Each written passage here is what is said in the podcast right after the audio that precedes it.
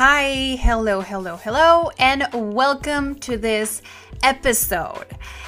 Today, you're going to learn about simple present. I'm Sandra, and I'm just the professional your small business was looking for. But you didn't hire me because you didn't use LinkedIn jobs. LinkedIn has professionals you can't find anywhere else, including those who aren't actively looking for a new job but might be open to the perfect role, like me. In a given month, over 70% of LinkedIn users don't visit other leading job sites. So if you're not looking on LinkedIn, you'll miss out on great candidates like Sandra. Start hiring professionals like a professional. Post your free job on linkedin.com/people today. in Spanish. I know it's going to be a little bit challenging, but don't worry, I will be here guiding you. Okay? So, today I'm going to tell you how Spanish works, specifically in this topic, because we have three different groups. I'm um, talking about verbs. So, today you are going to learn the different conjugation because maybe you know, maybe you don't know, but we do have pronouns. So, pronouns are people um, doing actions. So, for each person, you have to conjugate the verb. What does it mean? That if it's I, we, you, they, the verb is going to change at the end. And how do you know? Well, we have three different groups, and I already told you that. That has the ending AR, ER, IR. Okay, and we have rules, of course, for each one. But first, I have to tell you that you use um, present tense when you are talking about current things. You can use it for daily routine and you can just use it for things that are happening right now. Okay? So, if you are ready, then let me introduce you to these rules. Okay? So, when you are talking about these groups, of course, the verbs are going to change, and then you have to know that we have regular verbs and irregular verbs. So it means that irregular verbs they do not follow the same rules, but today we're going to focus on the easy thing, okay? The regular uh, verbs. So we're going to start with the first group, which is the verbs ending with AR, and I'm going to give you just the ending of this verb and I'm going to give you an example. All right? So, for the verbs ending with AR, for example, comprar, which is to buy, comprar has the AR ending. This one is going to be like this. I'm going to give you only the ending part and I'm going to show you, well, I'm going to tell you how this works, okay? At the end, you have to add an O. For example, you're going to take the root of the verb. So remember that I told you that we have verbs ending with AR. So this means you're going to remove this part. For example, in this case, comprar is the um, infinitive. So you are going to remove AR. So you're going to have compre, compra, C O M P R. So this is your root. So this is your root. So you're going to just add the conjugation after that. Okay? For example, in this case, if I want to say yo compro, which is I buy, then you just have to add the letter O. Yo compro. The infinitive is comprar, but the conjugated verb is yo compro. I buy.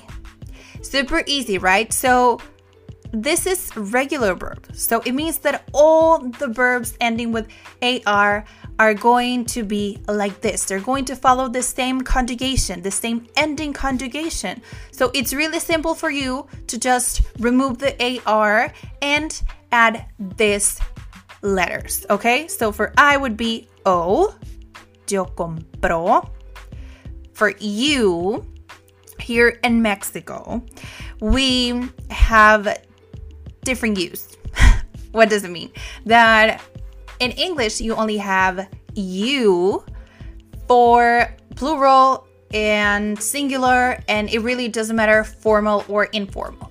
But in Spanish, we do have three different pronouns for that. So the informal one is tú.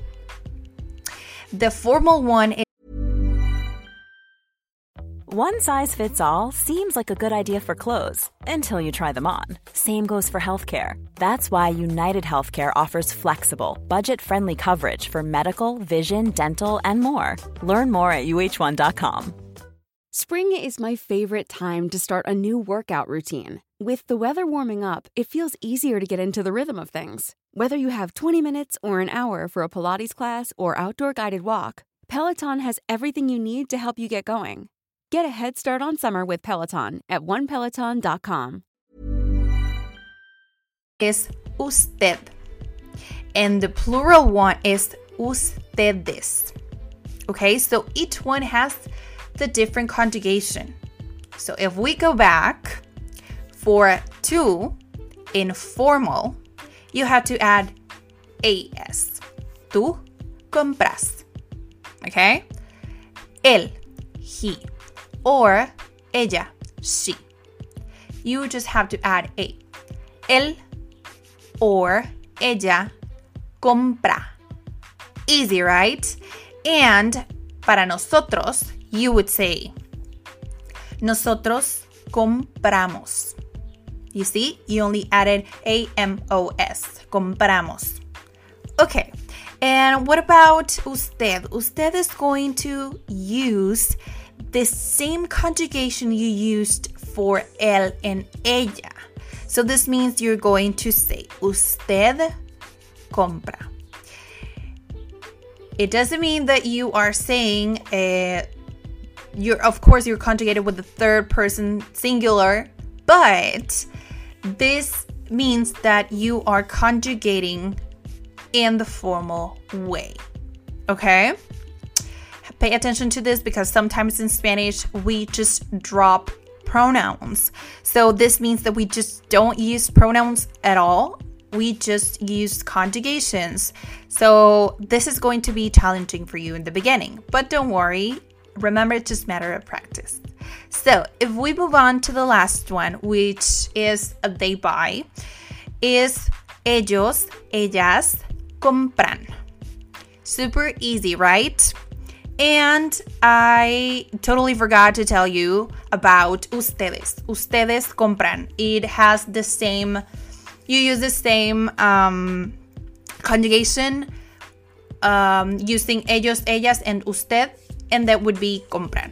Okay, so if we review this rule, so verbs, regular verbs ending with AR, you're going to remove the last AR, of course, and then you're going to add this different conjugation. Yo compro, tú compras, él, ella compra, nosotros compramos, ustedes, ellos, ellas compran.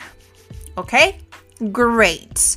If we are doing great so far, then I have to go to the next verbs, the list of ER and AR. You, I have something really cool to say that those are very, very similar. So I'm going to give you just the conjugation. You already know that you have to remove the ER and IR. So we're going to take just examples and I'm going to leave you to, I'm going to let you do it. Okay?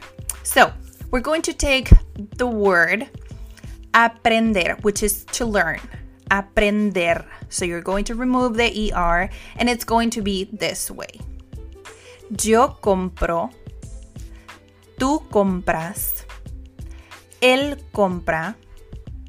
Ella compra. Usted compra. Nosotros compramos. Ellos, ellas, ustedes compran. Super easy, right? Super, super easy. So, it means that it's going to be very, very similar to the last conjugation, but instead of using A, you're going to use E. It has like a logic because, I mean, this is a list of the ER verb, so it makes sense. All right.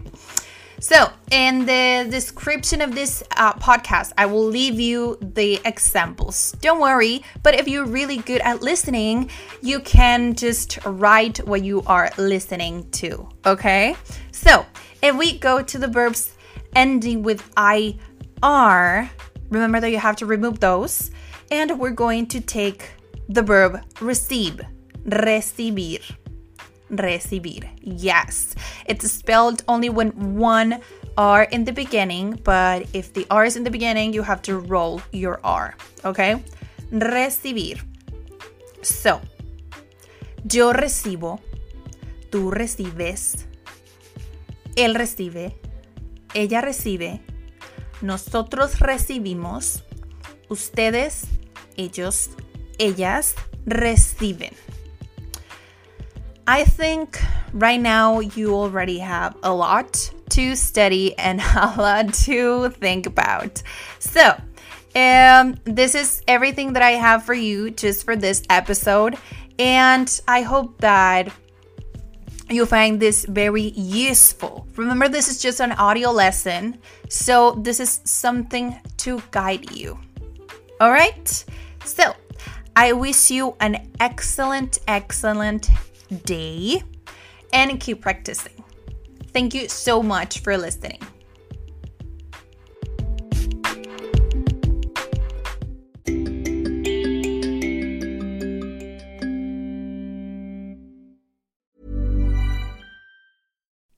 Would you like to look five years younger? In a clinical study, people that had volume added with Juvederm Voluma XC in the cheeks perceived themselves as looking five years younger at six months after treatment. Look younger, feel like you. Add volume for lift and contour in the cheeks with Juvederm Voluma XC. Reverse signs of aging by adding volume to smooth laugh lines with Juvederm Vollure XC.